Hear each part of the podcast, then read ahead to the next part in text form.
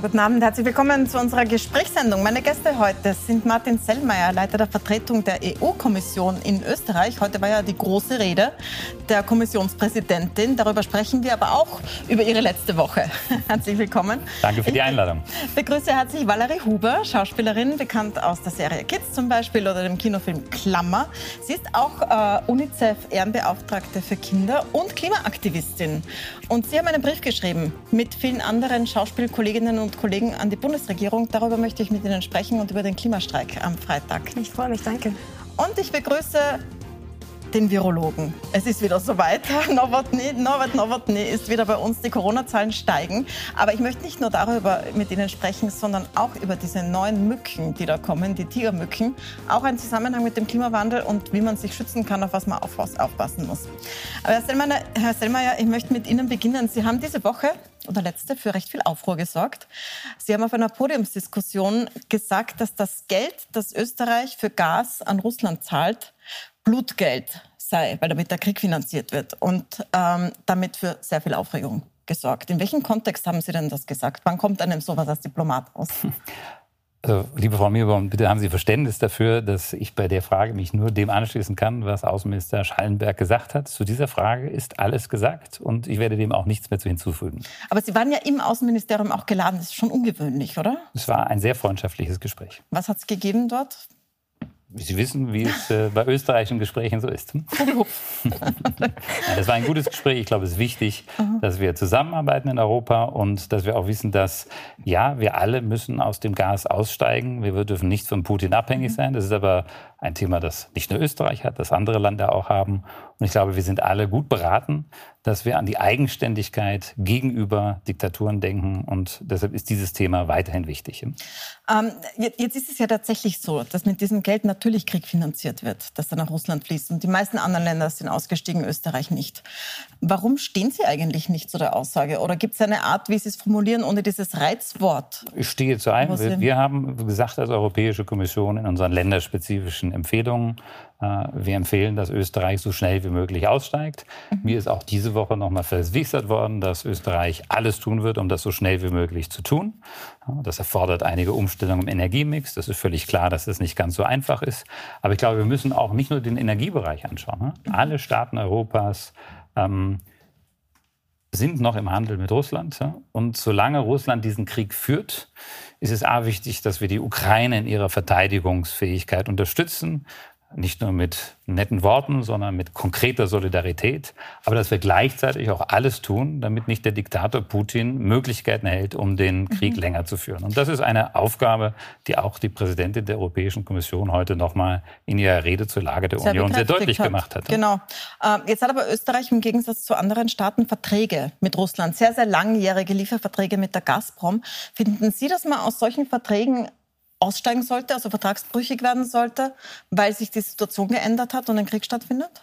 Das muss Österreich entscheiden. Die Verträge sind Österreich. Ich kenne diese Verträge nicht. Nur als Jurist muss ich sagen, es gibt Verträge, die man immer auch kündigen kann. Mhm. Und wenn auf der anderen Seite jemand steht, äh, der einen klar verbrecherischen Angriffskrieg führt, äh, ist, glaube ich, die Geschäftsgrundlage der Beziehungen neu mhm. zu bewerten. Ne? Aber das ist etwas, was man in Österreich entscheiden muss. Auch in anderen Ländern. Österreich ist da nicht alleine. Ich glaube, wir müssen aufpassen, dass äh, äh, manchmal habe ich das Gefühl, man denkt, nur Österreich hat ein Problem oder eine Herausforderung. Nein, Österreich ist in Europa. Es gibt viele verschiedene Fragen. Ich meine, Deutschland hat viele Jahre lang äh, mit der Nord Stream 1 und dann 2 Pipeline äh, äh, große, großes Ungleichgewicht im Markt geschaffen und damit Russland einen Vorteil gegeben. Ich glaube, wir dürfen jetzt nicht mit den Fingern aufeinander zeigen, sondern alle gemeinsam, wir sind alle gemeinsam verantwortlich, äh, dass wir den Krieg so schnell wie möglich beenden. Und dazu müssen wir die Ukraine nachdrücklich unterstützen und nichts dazu beitragen, dass Putin seinen Krieg weiter finanzieren kann. Und das ist, glaube ich, ein Plädoyer von jedem, der für den Frieden steht.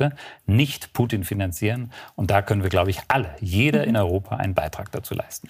Die FPÖ war besonders laut bei der Kritik an Ihnen.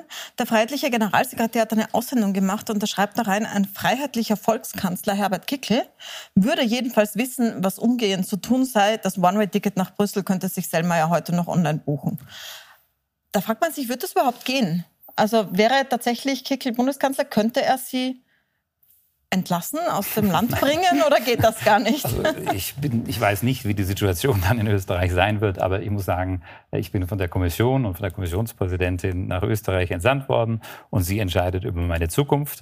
Übrigens, das One-Way-Ticket nach Brüssel ist nicht ganz so furchtbar. Ich habe da 20 Jahre lang gearbeitet. Brüssel ist auch eine sehr schöne Stadt in Europa. Also das ist nicht ganz so schlimm, diese Drohung. Und eines Tages werde ich auch wieder zurück nach Brüssel gehen. Also aber da Sie kann ich, nicht von einer österreichischen Regierung hinausgeworfen werden. Es sei denn, ich, äh, ich begehe ein Verbrechen oder sowas. Das ist sicher nicht der Fall. Und, äh, und deshalb, ähm, ich glaube, wir, es ist wichtig, und das habe ich auch diese Woche gesehen, wir arbeiten mit Österreich und der österreichischen Regierung und Diplomatie eng zusammen. Mhm. Wir versuchen, gemeinsam in Europa etwas voranzubringen. Es gibt Unterschiede in der Auffassung manchmal. Das ist so in Europa. Es gibt 27 Demokratien, verschiedene Auffassungen. Aber es ist wichtig, dass wir gemeinsam vorankommen. Und ähm, ich bin sicherlich ein Freund Österreich. Das weiß, glaube ich, jetzt so lange auch ja auch mal ein kritischer Freund. Unter Freunden darf man auch kritisch sein, aber ich bin ein Freund Österreichs.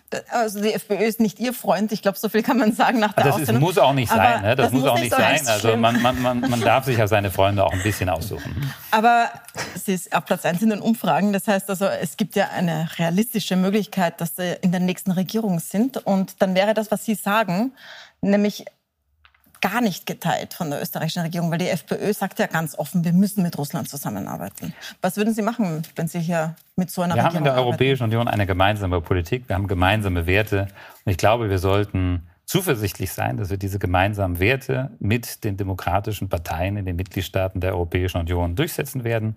Und äh, da müssen sich aber alle engagieren. Ich glaube, es ist ganz wichtig. Ja? Wir dürfen nicht den Populisten nachlaufen, sondern wir müssen Führungskraft zeugen, so wie die Kommissionspräsidentin heute das in ihrer Rede getan hat. Das war sehr diplomatisch.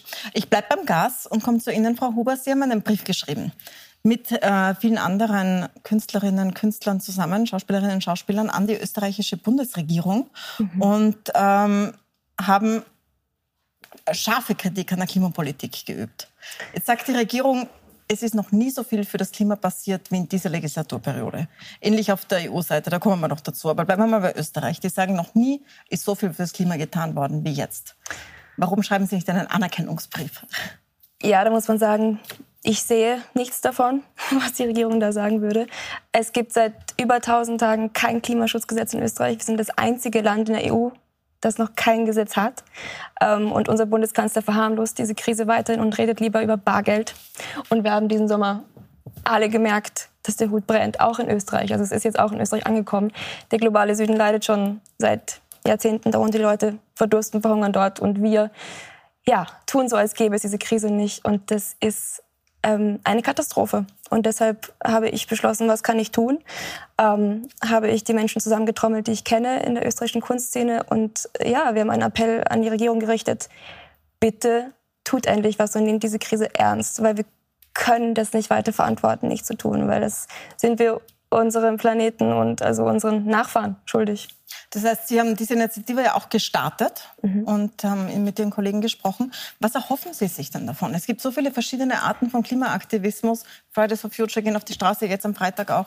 Großer äh, Klimastreik am Freitag. Großer ja. Klimastreik am Freitag, genau. Die letzte Generation klebt sich auf die Straßen. Es gibt Wissenschaftler gehen auf die Straße inzwischen.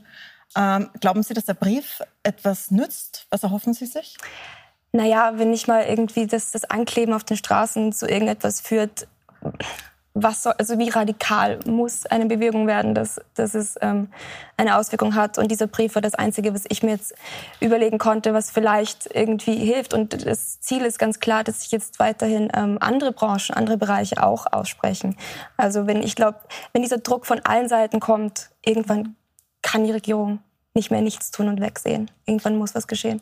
Sie werden am Freitag auch auf die Straße gehen beim auf Klimastreik, habe ich gehört. Ja, ganz bestimmt. Sie haben auch mal Verständnis geäußert in einem viel besprochenen Video für die Methoden der letzten Generation, nämlich den Verkehr zu stoppen.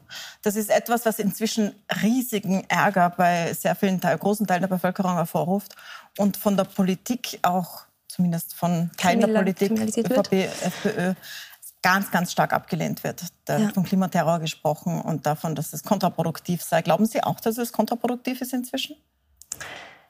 Ähm, es steuert auf jeden Fall mittlerweile leider nichts Gutes bei dem ganzen Thema. Ähm, ich glaube, dass aber es wird nichts passieren, solange die Regierung nichts unternimmt, wenn die Menschen sich weiterhin festkleben. Und ja, es, ist, es gab einen großen Diskurs um das Thema, aber es muss was gemacht werden. Und solange es nicht passiert, verstehe ich diese Menschen. Ähm, und sorry, eine halbe Stunde im Stau stehen ist vergleichbar, ähm, ja, nicht so schlimm wie diese Katastrophe, die uns bevorsteht. Ich, ich sehe ich seh einfach ähm, die Gewichtung anders wie die meisten Menschen, glaube ich. Viele sagen ja, das ist Katastrophismus und äh, da sehnt sich jemand den Untergang herbei. Das hat es immer schon gegeben. Man muss sich halt anpassen. Haben Sie da so einen anderen Blick auf die Wirklichkeit und woher kommt der? Also ich glaube einfach ganz klar an die Wissenschaft und ähm, man weiß seit Jahrzehnten darüber Bescheid und das kann man einfach nicht abstreiten. Und jeder Politiker, der das verharmlost, sorry, lügt. Ähm, und natürlich ist ein Klimawandel immer schon da gewesen, aber dieser hier ist ganz klar menschengemacht und das weiß man. Und deshalb müssen jetzt ganz, ganz dringend Maßnahmen gesetzt werden. Und das aber nicht nur bei uns im Land, sondern auf EU-Ebene und auf UN-Ebene. Da muss jetzt, müssen alle Stränge gezogen werden. Und da muss man bei der Wirtschaft, glaube ich, anfangen. Also da müssen wir ganz klar in die, in die Degrowth-Richtung. Wir müssen zurück in unser Land, weil dieses ewig weite Expandieren, dieses wirtschaftliche Expandieren funktioniert nicht mit Klimaschutz. Das widerspricht sich. Also Sie sagen Schluss mit Wirtschaftswachstum, wir müssen weniger wachsen. Wir müssen das System äh, insofern ändern, dass diese Profitmaximierung einfach nicht im Vordergrund steht, sondern die Menschen und das Wohlergehen der Menschen. Weil es geht sich einfach nicht aus. Wir haben planetare Grenzen. Wir können diese nicht ähm, ja, bis ins Unendliche ausweiten. Deshalb ist es ganz logisch für mich zu sehen, das ist eine große Diskrepanz zwischen dem, was Sie sagen und dem, was die Kommissionspräsidentin heute gesagt hat. Die hat Klima ganz, ganz vorne hingestellt in ihrer Rede heute zur Lage der Union. Das war der erste Teil. Aber es war das Gegenteil von äh, Degrowth, also das Gegenteil von schrumpfender Wirtschaft. Sie hat gesagt, das ist der Garant für wachsende Wirtschaft. Ja. Ist da ein Widerspruch drinnen? Kann man mit einer wachsenden Wirtschaft überhaupt weniger CO2 produzieren, das Klima retten? Frau Milborn, ich glaube, vieles, was Frau Huber gesagt hat, ist richtig. Wir müssen die Klimakrise ernst nehmen. Wir müssen im Handeln uns beschleunigen. Wir müssen mehr tun. Und ich finde es gut, dass viele Menschen mahnen und auch kritisieren und auch protestieren. Aber wir müssen auch sehen, dass wenn wir die Welt überzeugen wollen, und das ist, glaube ich, unsere europäische Politik, die Welt überzeugen, beim Klimaschutz mitzumachen. Das darf nicht nur ein europäisches Projekt sein. Jeder muss mitmachen, weil ein Großteil des CO2-Austauschs ist in China, in den USA, in anderen Teilen. Und wenn Herr Trump äh, aus dem Klimaschutzabkommen auswählt, dann können wir wenig erreichen. Wenn Präsident Xi in China, dann können wir wenig erreichen. Wir müssen überzeugen. Und wie überzeugt man den Rest der Welt? Und das ist, glaube ich, eine ganz spezifisch europäische Antwort, dass Wirtschaftswachstum und Beschäftigung, das fängt ja miteinander zusammen. Wirtschaftswachstum schafft Arbeitsplätze und Dekarbonisierung, das heißt die Reduzierung von CO2-Ausstoß, kein Widerspruch ist. Und wir glauben da ganz fest daran. Der Green Deal der Europäischen Union ist ja nicht ein äh, Projekt, äh, das nur die Dekarbonisierung will, sondern sagt, wir wollen, und Ursula von der Leyen hat das heute gesagt, wir wollen, dass die Green Technologies mhm. Made in Europe sind. Wir wollen das zu einem Wettbewerbsprojekt Europas machen und damit glauben, dass der Rest der Welt, wenn er das sieht, was die Europäer da machen, sagen, dann wollen wir mitmachen. Und interessanterweise, das klappt bereits. Schon jetzt haben wir, ich meine, alle reden in Europa jetzt über den Inflation Reduction Act von äh, Joe Biden. Mhm. Sieben Jahre nachdem Europa mit der Klimapolitik angefangen. Die Amerikaner sind sieben Jahre her und jetzt sagen wir, endlich machen die Amerikaner was. Und einige sagen, um Gottes Willen, die Amerikaner machen viel mehr. Wir machen zehnmal mehr als die Amerikaner. Wir geben doppelt so viel Geld aus wie die Amerikaner. Aber ich bin froh, dass die Amerikaner dabei sind. Das ist gut so. Das heißt, unser gutes Beispiel hat schon die Amerikaner überzeugt. Das heißt nicht, dass genug gemacht wird. Auch in Amerika ist die Kluft zwischen dem, was jetzt getan wird und dem, was wissenschaftlich erreicht werden müsste, noch größer, viel größer als in Europa. Und lassen Sie mich ein letztes Wort noch zu Österreich sagen. Also ich wünsche mir auch ein Klimaschutzgesetz in Österreich. Das ist übrigens EU-rechtlich vorgeschrieben. Ich möchte aber auch sagen, wir haben Gott sei Dank ein europäisches Klimaschutzgesetz, das auch in Österreich unmittelbar gilt. Das heißt, es ist wichtig aus symbolischen Gründen, dass Österreich das macht. Aber was viel wichtiger ist, dass Österreich augenblicklich massiv beschleunigt den, aus, äh, den Ausstieg aus Öl und Gas und das tut es mit seiner Initiative, dass es die Mobilität verändert. Das österreichische Klimaticket ist Vorbild für ganz Europa. Das muss man sich auch leisten können. Das ist ein stark subventioniertes Programm. Mhm. Aber es ändert etwas im Mobilitätsbewusstsein. Das kann jeder sehen, wenn man auch die Infrastruktur hat, die Österreich in den letzten Jahren aufgebaut hat.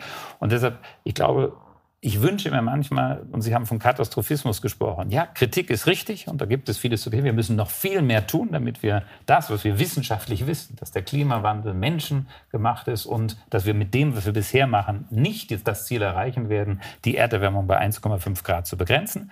Mhm. Aber wir sollten auch sehen, dass Länder wie Österreich in den letzten Jahren schon einiges getan haben, was in Europa durchaus äh, oberhalb des, des Durchschnitts ist. Also ich, ich sehe das, wir vergleichen ja alle 27 Staaten und äh, Österreich ist nicht das Land, was mir am meisten Sorgen im Bereich des Klimaschutzes macht.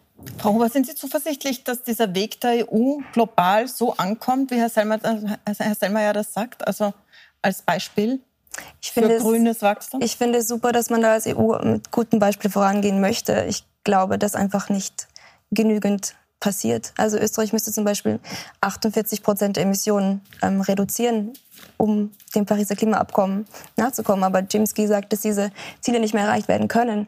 Also wie sollen wir 50 Prozent der Emissionen ähm, ja, reduzieren? Wie geht das? Also ich glaube ich glaub nicht daran, ehrlich gesagt. Probe, ich spreche oft mit jungen Menschen. Ich habe gerade im Europäischen Forum Alpbach mit jungen Fridays for Futures, die, die sagen einfach dasselbe. Und ich frage mich immer, wenn sie das politisch Verantwortlichen sagen, was meinen sie damit?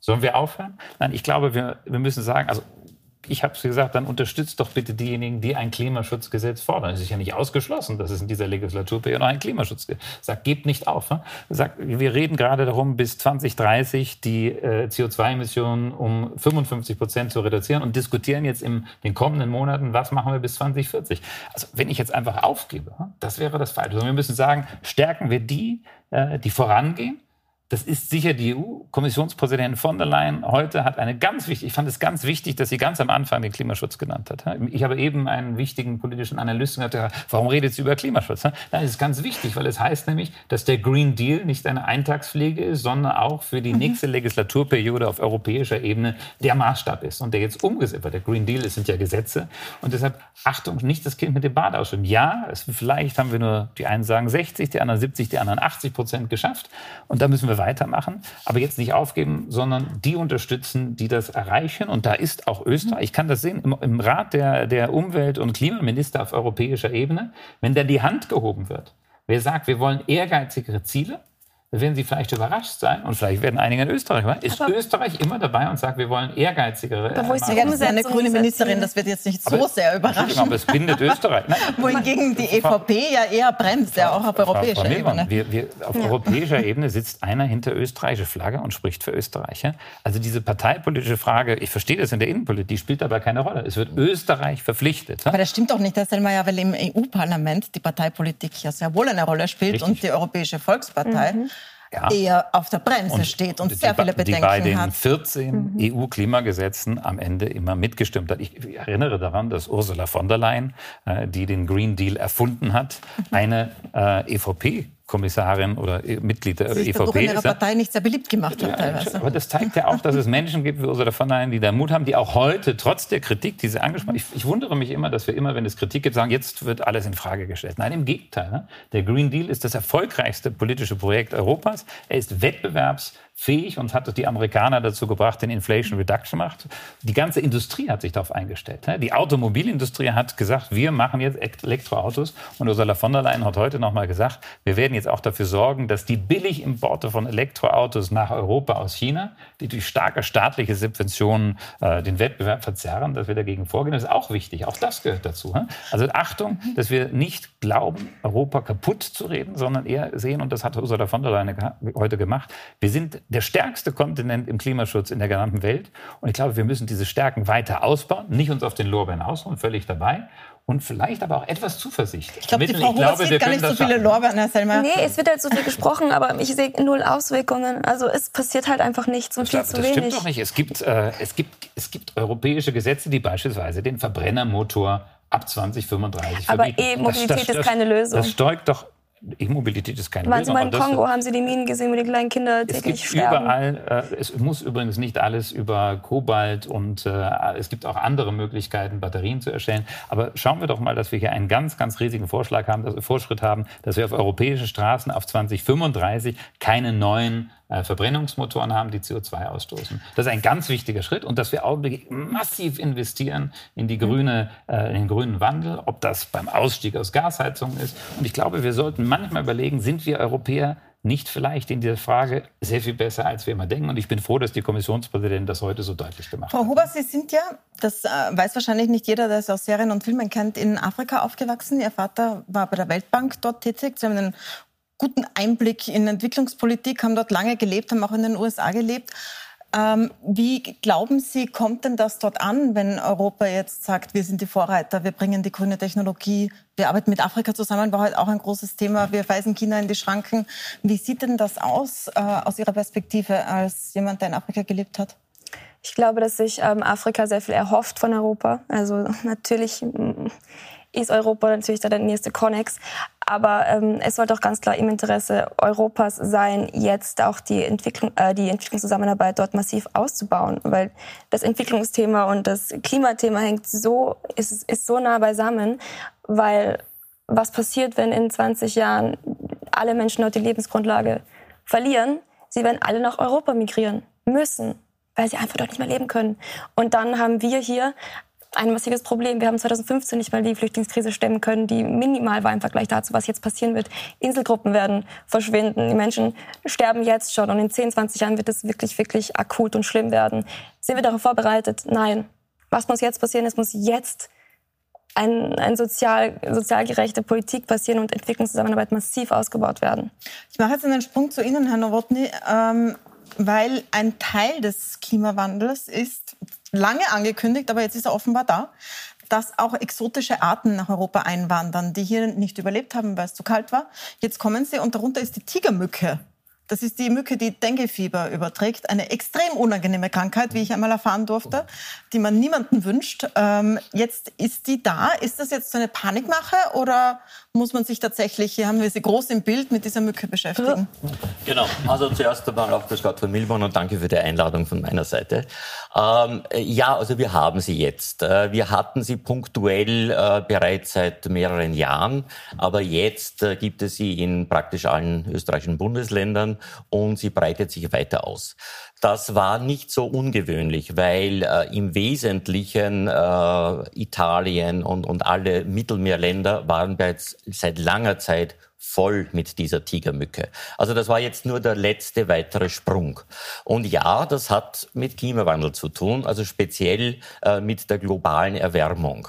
Äh, warum? Ja, also die liebt es warm, die braucht es warm, um sich zu etablieren und auszubreiten und zu vermehren.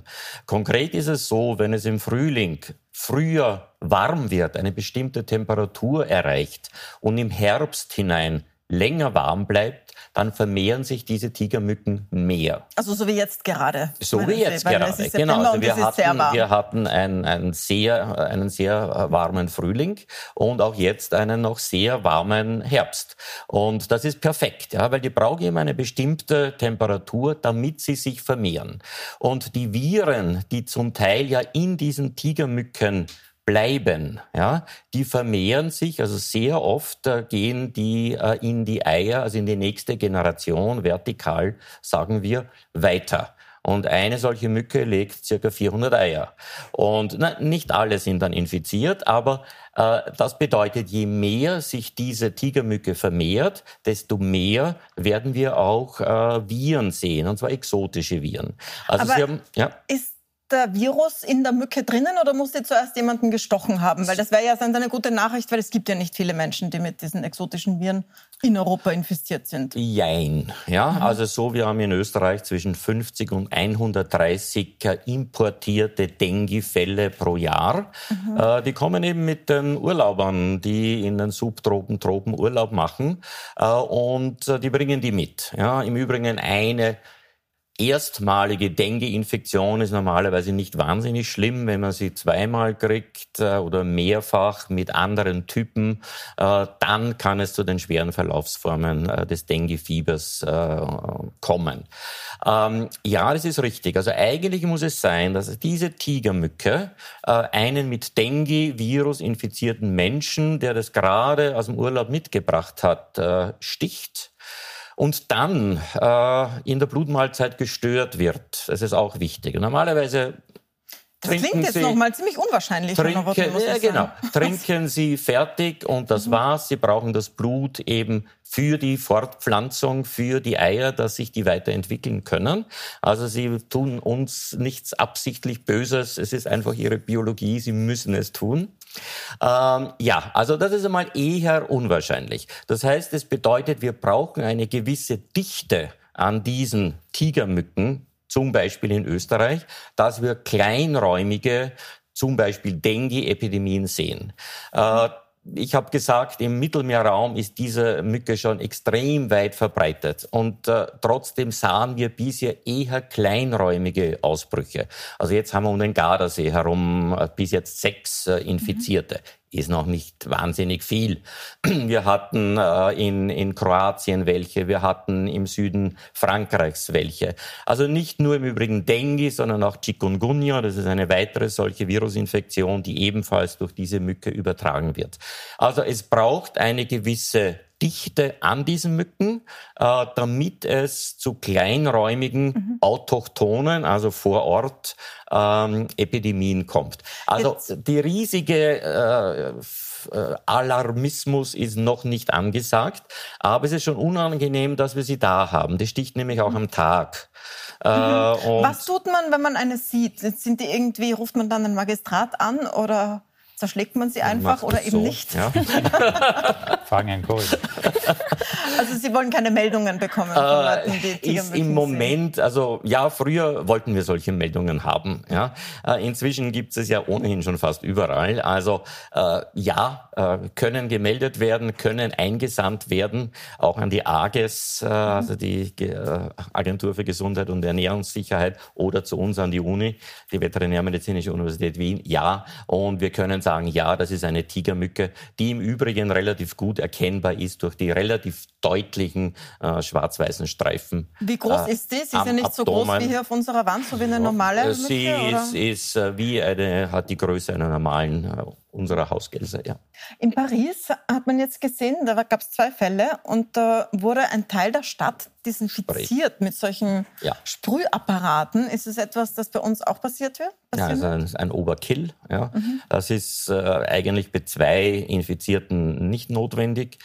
Man sollte eher versuchen, äh, umweltverträgliche äh, Mittel äh, anzuwenden.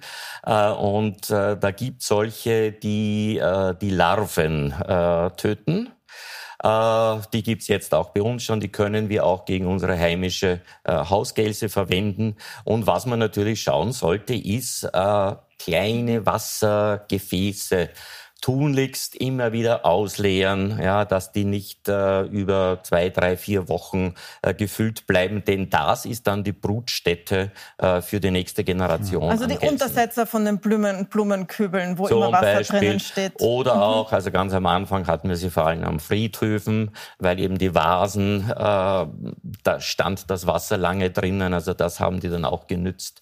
Äh, aber generell, also alle Arten von äh, temporären kleinen äh, Wassergefäßen bitte regelmäßig entleeren. Damit kann jeder schon das Seine dazu beitragen. Wir machen eine kurze Pause. Ich möchte mit Ihnen noch darüber sprechen, Frau Huber, wie Ihre Kindheit in Afrika ihren Blick auf die Welt jetzt verändert hat und mit Ihrem Engagement zu tun hat. Und wir wollen über Migration sprechen, war ja heute auch ein großes Thema äh, in der Rede der Kommissionspräsidentin. Und wir müssen leider über Corona sprechen, Herr Nowotny, wieder. Wir sind gleich wieder da. Bleiben Sie dran.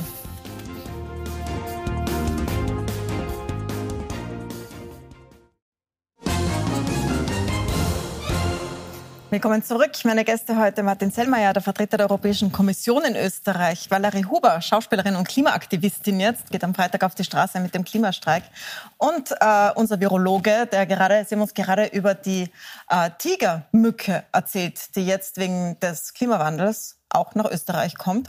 Wir sprechen dann noch über Corona, Herr Nowotny. Äh, Herr Selmayr hat die Frau Huber zuerst gesagt, und man sieht das ja auch an dem, was da passiert, die Migrationsströme werden wesentlich zunehmen, weil sehr viele Menschen ihre Lebensgrundlage verlieren. Und das ist ja nicht in ferner Zukunft, das passiert ja schon, gerade in Afrika. Ähm, das war heute auch großes Thema für Frau von der Leyen. Der Migrationspakt allerdings, den die EU sich ausgemacht hat, ist der Reibebaum für österreichische Politiker in Brüssel. Das ist Thema Nummer eins. Es wird sehr hart kritisiert. Und Bundeskanzler Nehammer hat sich ja mehrmals getroffen mit Viktor Orban, mit dem Herrn Vucic, um genau über dieses Thema zu reden und die europäische Politik zu kritisieren. Welche, was kann man denn da noch erwarten in dieser kurzen Zeit bis zu den EU-Wahlen, die wir jetzt noch haben? Halbes Jahr eigentlich.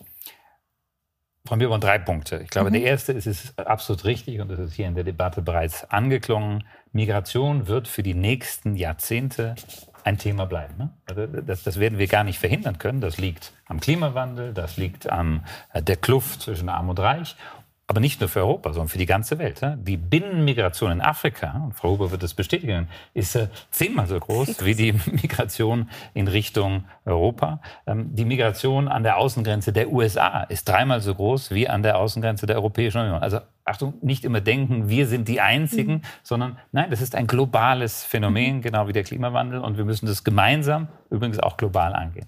Zweiter Punkt, der Migrationspakt, den Sie angesprochen haben. Hat die Europäische Kommission hat im September 2020, das ist eine ganze Zeit her, Gesetze vorgeschlagen, wie man da gibt es nicht eine Antwort. Sie können ja nicht sagen, Migration lösen, sondern Sie müssen sagen, wie organisiere ich und manage ich Migration. Das heißt, ja, da gehört der Außengrenzschutz dazu. Meine, jeder souveräne Staat, auch die Europäische Union als Gemeinwesen, muss die Außengrenzen schützen und illegale und äh, legale Migration voneinander unterscheiden. Wir brauchen an den Außengrenzen Asylverfahren, die schnell funktionieren und die schnell dazu führen, das ist mhm. ganz wichtig, wer ist verfolgt und, und wer hat äh, aufgrund von Terrorismus, Krieg oder politischer Diskriminierung ein Asylanspruch in Europa und wer nicht. Das ist, glaube ich, ein ganz, ganz wichtiger Punkt. Und wen wollen wir im Wege der legalen Migration nach Europa bringen?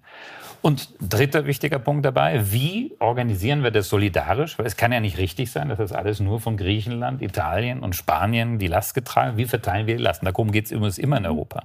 Und was ein ganz großer Erfolg ist, und es tut mir ein bisschen leid, dass das überhaupt nicht äh, bekannt ist, dass sich im Juni dieses Jahres, also noch vor dem Sommer, die Innenminister der 27 Staaten auf dieses Paket nach langen Verhandlungen geeinigt haben und wir jetzt kurz davor stehen, dass es in Kraft tritt. Das heißt, und da ist Österreich übrigens mit dabei. Ja? Also mhm. äh, wir sind manchmal nicht einer Meinung, wenn Österreich da mit, äh, mit Orban aus unserer Sicht vielleicht könnte man etwas mehr darauf hinweisen, dass auch Ungarn äh, die Asylregeln, auf, die auf europäischer Ebene vereinbart sind, einhält. Aber beim Migrationspakt ist Österreich dabei, äh, unterstützt das. Ja? Und der wird nicht alle Fragen der Migration lösen, aber er wird uns weit in diese Richtung bringen, dass wir Migration nach Europa managen können. Ja? Sie haben 2015 angesprochen. Ja? Wir sind heute in einer völlig anderen Situation als weil wir ganz andere Erfahrungen haben, ganz andere Institutionen. Ich glaube, es ist ganz wichtig, dass wir da weiterarbeiten und dass wir, und Ursula von der Leyen hat das heute angekündigt, wir müssen zwei Dinge tun, damit wir für die Zukunft über den Migrationspakt hinaus, der vor der Europawahl verabschiedet sein wird, die wir erreichen müssen. Erstens müssen wir international zusammenarbeiten gegen die Schleuser. Schleuse, das ist eine kriminelle mafiotische Tätigkeit. Und da brauchen Schlepper wir in Österreich? Ja, Schlepper, mhm. da brauchen wir nicht nur in, äh, in Europa Regeln, sondern wir mhm. brauchen da internationale Regeln. Sie hat heute solche internationalen Regeln vorgeschlagen. Ne? Und ja, Regeln sind das europäische Instrument, die brauchen wir. Und das Zweite, was wir unbedingt brauchen, ist, dass wir innerhalb der Europäischen Union ähm, Solidarität herstellen. Und deshalb hat mhm. sie angesprochen, wir haben jetzt aufgrund des österreichischen Hilferufs äh, gesagt, Schengen funktioniert nicht, Asyl funktioniert nicht, haben wir jetzt eng mit Rumänien und Bulgarien zusammengearbeitet. Die sind heutzutage Vorreiter. Die haben äh, die fortschrittlichsten Migrations- und Asyl- und Außengrenzmanagementsysteme mit viel europäischer Hilfe. Wir haben Pilotprojekte gestartet. Die Kommissionspräsidentin hat das mhm. heute gesagt. Es ist also ganz wichtig, dass wir mit denen gemeinsam jetzt an das heißt, diesem Thema arbeiten. Sie sollen auch Schengen beitreten. Das hat Aber sie heute auch gesagt. Sie, natürlich müssen die, diese erfüllen die Voraussetzungen und sie haben über Gebühr viel erfüllt. Und ich glaube, es macht uns gemeinsam stärker, gerade in diesen schwierigen Zeiten, mhm. gegenüber dem Phänomen Migration. Wenn wir es managen wollen, wenn wir es human managen wollen, müssen alle 27 20 EU-Staaten an einem Strang ziehen. Deshalb sollten wir Rumänien und Bulgarien mit ins Boot nehmen. Sind Sie zuversichtlich, dass Österreich da zustimmen wird jetzt? Weil in Österreich hat es ja blockiert, den Schengen-Beitritt von Bulgarien. Sie, Frau Milborn, jedes Land blockiert man was. Auch die Niederlande haben übrigens hier den Beitritt so Bulgarien. Doch, ich nehme das schon ernst, weil es, aber es ist in der Europä wissen Sie, als äh, Österreich der Europäischen Union beigetreten hat, hat Deutschland ein Jahr lang den Beitritt Österreichs zu Schengen blockiert. Also es ist nicht so, dass sowas zum ersten Mal vorkommt, dann redet man miteinander, man findet man Lösungen und ich bin ganz zuversichtlich, dass es in der österreichischen Politik viele konstruktive Kräfte gibt, die dieses Problem ebenfalls sehr schnell lösen wollen, denn wir gehören in Europa zusammen und gerade wenn wir glaubwürdig sein wollen gegenüber unseren Nachbarn, die ja Österreich wie die Kommission in die Europäische Union hineinbringen will, wie den Westbalkan, müssen wir natürlich zeigen, dass wir uns in der Europäischen Union auch vertrauen. Ne? Das ist sonst eine schlechte Werbung für die Erweiterung, wenn wir nicht sagen, also Rumänien und Bulgarien, die alles gemacht haben und jetzt sogar über Gebühr etwas gemacht haben, wenn wir die nicht in den Schengen-Raum aufnehmen. War auch großes Thema Erweiterung heute. Frau Huber, Sie sind in Afrika aufgewachsen. Ihr Vater war bei der Weltbank, ich glaube in Ghana. Nein, Elfenbeinküste und, und Uganda. Elfenbeinküste und Uganda. Ähm, Sie haben einen ganz anderen Blick natürlich, weil Sie als Kind dort waren, auf diese Phänomene. Was ist denn Ihr Blick darauf, wie Europa sich da aufstellt, um die Migration zu managen? Ja, ich wollte da auch gerade an Sie noch eine Frage stellen. Wenn Sie sagen Grenzschutz ähm, und dann da schon das Asylverfahren quasi einleiten, wie stellen Sie sich das vor? Wer verdient dann Asyl? Also ist dann jemand, der wegen dem Klimawandel flieht, asylberechtigt? Huber, wir haben in Europa die Genfer Flüchtlingskonvention ratifiziert. Das ist unser Grundstandard. Das ist der menschenrechtliche Grundstandard. Da steht drin, was die Gründe für Verfolgung und Not sind. Die müssen jeweils im Einzelfall geprüft werden und die müssen human und in einem äh, rechtsstaatlich geordneten Verfahren geprüft Aber werden. Kommt ne? da der Verlust ja? der Lebensgrundlage vielleicht hinzu? Der kann eine Rolle spielen. Das, das äh, kommt drauf an. Also ich würde sagen, jemand, der äh, vor dem Krieg äh, aus Syrien fliegt, der wird sich an erster Stelle stehen. Aber es gibt auch viele andere Fälle von Terrorismus, Bedrohung der sexuellen Identität, aber natürlich auch dem Verlust der Lebensgrundlage. Das kann in diese existenzielle Grundlage kommen, aber wir müssen trotzdem unterscheiden. Und das ist hart, das zu sagen, aber es ist trotzdem europäisches und internationales Recht. Derjenige hat einen Asylanspruch, der diese Verfolgungsgründe nachweisen kann.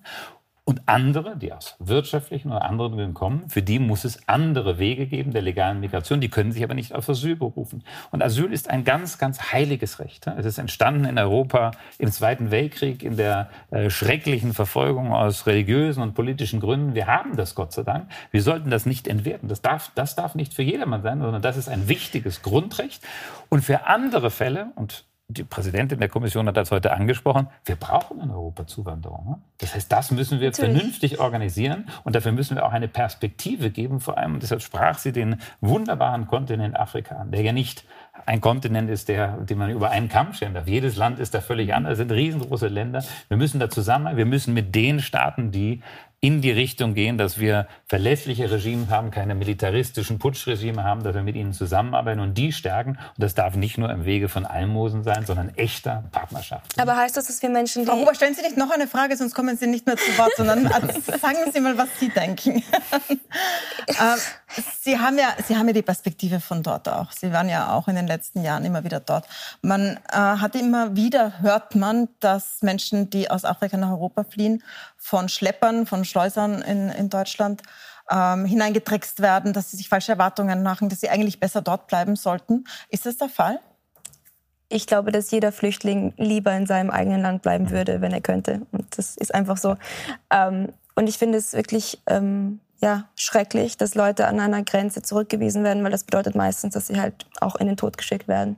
Ähm, Deshalb, es braucht da ganz klare ähm, neue Gesetze. Wenn Sie sagen, Asyl ist was Heiliges, ähm, ja. dann brauchen wir neue Gesetze für Klimaflüchtlinge, für Wasserflüchtlinge, die es einfach geben wird.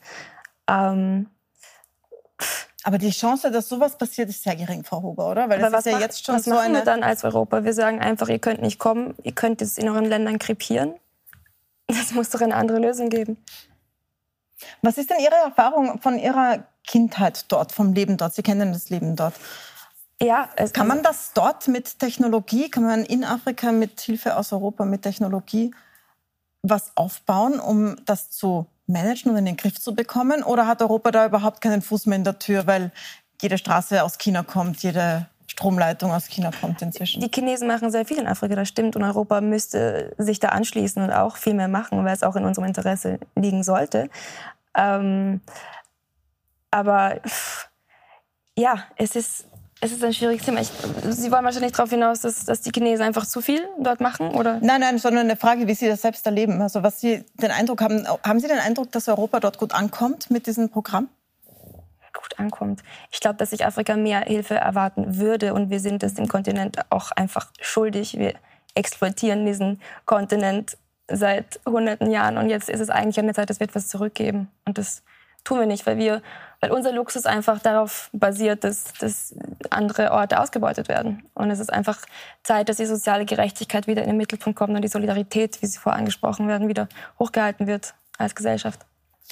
Herr Semmer, dazu noch eine Frage. Die Kommissionspräsidentin hat heute massiv gegen China ich möchte jetzt fast geschossen sagen, mhm. weil das hat man bisher selten gehört, dass so eine klare Frontstellung gegen China mhm. aufgebaut wurde. Wir haben diese Frontstellung USA-China. Europa droht da immer dazwischen ein bisschen zerrieben zu werden. Gerade bei Hochtechnologie, bei Klimatechnologie merkt man, die einen gehen in die USA, die anderen werden von China aufgekauft und überrollt. Und heute ging es um E-Autos, also Elektroautos, ähm, wo der Vorwurf war, China subventioniert die so stark, dass die europäische Autowirtschaft keine Chance mehr hat auf diesem sehr großen wachsenden Markt. Jetzt haben sofort Chinesen, chinesische Vertreter gesagt, das ist doch ein Witz, wenn Europa das sagt, weil gerade Europa subventioniert doch so stark. Die brüsten sich doch damit, wie viel Geld sie in den Klimaschutz und in diese Wände stecken. Also erstmal ist es, glaube ich, sehr wichtig, dass wir gegenüber China einen ganz, ganz klaren Diskurs haben. Ne? Wir haben eben gerade gehört, äh, Frau Huber die Chinesen sind da überall präsent. Die sind in der Tat äh, in den letzten Jahren präsenter geworden. Trotzdem ist Europa in Afrika immer noch der mit Abstand größte, sowohl Investor als auch Geber von Entwicklungshilfe. Und wie wir gesehen haben, viele der chinesischen Subventionen sind nicht ganz so nachhaltig, wie wir in Sambia, in Gambia und anderen Ländern gesehen haben, äh, wie das man erwartet hat. Also ich glaube, da müssen wir erstens mal eine ehrliche Sprache sprechen. Und wenn wir im weltweiten Wettbewerb stehen, ja, in der Tat. Also Sie kriegen, wenn Sie in Europa als Unternehmen ein äh, E-Auto äh, produzieren, sind es zwischen 6.000 und 7.000 Euro Subventionen pro Auto. Allerdings in China sind das staatliche Unternehmen, ne? die äh, also hundertprozentig staatliche oder vom Staat abhängige Unternehmen. Also es sind nicht private Unternehmen wie in Europa. Wir haben eine völlig andere Wettbewerbssituation und Ursula von der Leyen hat darauf äh, heute verwiesen. Wir dürfen nicht den Fehler machen, den man im Bereich der Solarindustrie gemacht hat. Die Solarindustrie, ja, die wurde ein bisschen subventioniert in Europa. Dann lassen wir es dem Markt und dann wird durch relative billige Importe aus China eigentlich unsere Solarindustrie über Jahre hinweg kaputt gemacht und jetzt haben wir das nachher. Wir Was heißt das, das im Endeffekt? Ne? Strafzölle? Selbstverständlich. Weil für die Bevölkerung etwas, ist es ja angenehm, wenn Sie, die Solarpaneele billig sind. Es ist gut, dass Sie gesagt haben, dass äh, also China hat sofort darauf reagiert, ja. weil wir offenbar einen sehr wunden Punkt getroffen haben, ja, weil die europäische und wir sind der größte Binnenmarkt der Welt. Wir denken manchmal, gerade auch in Österreich, wir sind so klein, was können wir ausrichten? Wir sind der größte Binnenmarkt der Welt. Wenn man auf den europäischen Markt nicht mehr einfach exportieren kann, ist das auch für ein großes Reich wie China ein Problem. Es will seine E-Autos bei uns verkaufen und wir haben diese Ankündigung von Ursula von mhm. Leyen, heißt im Endeffekt Anti-Dumping oder Ausgleichsabgaben für das, was unfairer Wettbewerbsvorteil. Sie hat allerdings noch etwas Zweites gesagt. Das ist keine Kriegserklärung an China, sondern natürlich werden wir mit China weiterhin zusammenarbeiten. Gerade im Klimaschutz werden wir mit China zusammenarbeiten. Es geht nicht ohne Dialog in der Welt. Das ist das mhm. europäische Rezept. Und mit China haben wir die Hoffnung, trotz eines anderen Systems, dass wir in diesen großen Fragen weiterhin zusammenarbeiten können. Aber wir müssen auch klare Sprache sprechen. Keine Risiken aus China importieren, keinen unfairen Wettbewerb, sondern ganz klare, faire Bedingungen und dafür steht die Europäische Union. Green Technology in Europa muss made in Europe sein oder wenn sie exportiert nach Europa wird, dann muss sie zu fairen Bedingungen auf unseren Markt kommen. Machen wir einen Sprung zum Herrn Nowotny. Herr Nowotny, wir kennen Sie aus vielen Jahren der Corona. Pandemie aus den letzten drei Jahren mit verschiedensten Prognosen. Und jetzt ist es wieder soweit im Bekanntenkreis, in den Arbeitsplätzen. Man merkt einfach, es geht wieder um. Es haben immer mehr Leute Corona. Jetzt fragen sich viele, was soll ich jetzt tun? Es gibt keine Teststraßen mehr, es gibt keine Gratistests mehr. Fangen wir mal mit den Tests an. Soll man sich testen? Soll man sich Tests besorgen? Wenn Sie noch Tests äh, zu Hause haben, auch wenn mhm. sie einige wenige Monate abgelaufen sind, sie sollten noch funktionieren. Äh, sie sprechen auch auf die derzeit zirkulierenden Virusvarianten an, also die können Sie mal aufbrauchen. Äh, die Tests gibt es in den Apotheken, allerdings äh, käuflich zu erwerben, also nicht mehr gratis. Und sollte es Sie etwas schwerer erwischen, sodass Sie zum Hausarzt gehen müssen, der kann dann einen Tupfer abnehmen, Nasenrachentupfer, und diesen äh, mhm. einsenden und äh, dann wird ein PCR-Test gemacht und der ist nach wie vor gratis. Jetzt also ist das so ist in etwa die Situation bezüglich der Tests. So nach anekdotischer Evidenz, so richtig mhm. gezählt wird ja nicht mehr, aber was man so hört, sind die Verläufe gar nicht so leicht. Also die Leute haben schon ordentlich Fieber jetzt gerade und sind einige Tage zu Hause. Ähm, weiß man, wie hoch die Zahlen sind eigentlich? Es wird ja nicht mehr so richtig gezählt und weiß man, für wen diese Variante jetzt auch tatsächlich gefährlich gefährlich ist, also wer sie wirklich schützen sollte oder wen man schützen sollte? Ja, also ich glaube, und das kann man nicht oft genug sagen, ja, weil ich jetzt immer wieder äh, aus verschiedenen Kreisen äh, Meldungen kriege, äh, wir hätten uns all diese Corona-Maßnahmen sparen können. Nein, hätten wir nicht. Denn dieses Virus, Wildtyp über Alpha bis Delta, äh, war eine schwere Krankheit für bestimmte Personengruppen. Und in Österreich waren wir dreimal in unseren Intensivstationen am Limit. Jetzt diese Omikron-Untervarianten, das ist eine ganz eine andere Geschichte, denn äh, das Virus hat sich auch weiterentwickelt. Das Virus will, will uns nicht umbringen, denn es ist auch schlecht für das Virus, denn das Virus stirbt dann auch. Äh, aber also ursprünglich äh, war es im Wesentlichen eine Infektion, wir sagen des unteren Atemwegstrakts, sprich die Lunge war vor allem betroffen. Mhm. Und alle Infektionen der Lunge führen im Allgemeinen schon zu einem schwereren klinischen Verlauf. Jetzt ist es eine Infektion des oberen Atemwegstraktes. Das ist gut für das Virus, denn es verbreitet sich leichter. Mhm. Und das ist das, was das Virus will. Ja, es will sich verbreiten. Es will leben, unter Anführungszeichen. Ja? Aber es ist gut für uns, weil da kommt es normalerweise nicht zu so schweren klinischen Verläufen. Soll man sich impfen lassen? Es gibt ja einen neuen Impfstoff. Jetzt nochmal, das ist der klinische Verlauf jetzt, äh, mhm. ich würde ihn einordnen zwischen grippalen Infekt und der echten Grippe. Also ja, ich gebe Ihnen recht. Also unangenehm es, genug eigentlich. Es ist unangenehm genug, keine mhm. Frage. Und wenn es jemand doch in ja, etwas stärkerer Ausprägung hat, der soll bitte auch zu Hause bleiben und nicht arbeiten gehen. Bitte da in den Krankenstand gehen. Da komme ich dann zum nächsten Problem, das wir im Herbst und Winter haben werden. Bezüglich Impfung. Die Impfung ist empfohlen äh, für über 60-Jährige, für Personen mit Vorerkrankungen und für Gesundheitspersonal. Also das ist die klare Empfehlung, aber es steht jedem frei. Äh, die Impfung, äh, die Impfstoffe sind angepasste Impfstoffe an die derzeit zirkulierenden Virusvarianten. Mhm. Das heißt, sie schützen gut vor einem schweren Verlauf. Sie schützen nur eine gewisse, relativ kurze Zeit vor Ansteckung. Ähm, ein ganz großes Problem, sehr tragisch in manchen Fällen, ist Long-Covid. Also ja. Menschen, die viele, viele Monate, inzwischen sogar Jahre so leiden, dass sie nicht mal aus dem Bett aufkommen, dass sie gar nicht mehr gehen können. Ist es bei dieser neuen Variante auch noch so ein großes Risiko oder weiß man das einfach noch nicht? Na, weiß man schon. Aha. Danke für diese Frage. Ja, also wir hatten tatsächlich wesentlich mehr Long-Covid-Fälle mit den ursprünglichen Virusvarianten, ja, mit jenen mit also bis inklusive Delta. Wir sehen jetzt mit den Omikron-Untervarianten nicht so häufig Long-Covid-Fälle. Also mal die gute Nachricht. Und es gibt auch äh, ganz klare wissenschaftliche Evidenz, dass durch die Impfung äh, Long-Covid deutlich, ich möchte nicht sagen, dass es nicht auftreten kann, aber jedenfalls deutlich weniger auftritt als ohne Impfung. Das ist immerhin eine gute Nachricht in dieser neuen Herbstwelle. Ich möchte noch einen harten Cut machen und äh, mit Ihnen, Frau Huber, sprechen über den Fall Teichtmeister. Florian Teichtmeister ist ja verurteilt worden letztes, letzte Woche. Das hat ähm, großen Aufruhr erzeugt. Das äh, Urteil war angemessen des Strafrahmens quasi. Aber was man merkt, ist, dass die Gespräche darüber in der Kulturbranche, also in Ihrer Branche unter Schauspielerinnen, immer nur unter der Decke stattfinden. Auch jetzt nachher sprechen Leute über ihre Erfahrungen nicht offen. Sie waren damals, als das aufgekommen ist, eine der ersten, die was gepostet hat dazu. Sie haben geschrieben, endlich ist es raus. Wusste man und was wusste man und oder vielleicht erstmal diese Frage? Ja, schwieriges Thema. Also ich kann sagen, man wusste innerhalb der Branche schon länger, ähm, dass es eine polizeiliche Untersuchung damals gab. Ähm, es war damals auch in der Presse, nur es wurde niemand namentlich erwähnt. Man wusste dann in der Branche, um wen es sich handelt. Aber Sie wussten, worum es, um wen es geht in ja, der Branche. Man, ja, man wusste es. Und dieser Mensch war dann auch weiterhin beschäftigt, überall. Ähm, und dann habe ich natürlich gepostet, ja, jetzt ist es endlich raus. Das hat, glaube ich, echt über ein Jahr gebraucht. Und diese Verurteilung jetzt, muss ich sagen, finde ich persönlich lächerlich. Also es ist, finde ich, kein, keine angemessene Strafe. Ähm, und ich verliere langsam irgendwie die, die, das Vertrauen in das Justizsystem in Österreich, mhm. weil also kein Sebastian Kurz, kein Heinz-Christian Strache, kein Teichtmeister, nicht um die in den Topf zu werfen, wird verurteilt, nachdem sie irgendwie angeklagt werden.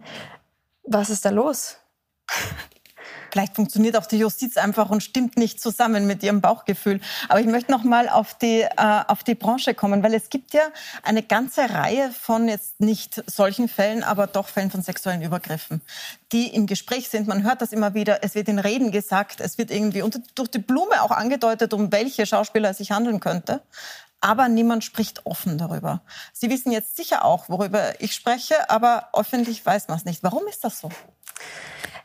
Ich glaube. Hat man so Angst in dieser Branche, dass man Jobs verliert oder was? Naja, erstens wird den Frauen scheinbar nicht geglaubt, immer noch nicht. Mhm. Ähm, das sieht man bei ganz vielen Prozessen, auch in Hollywood zum Beispiel.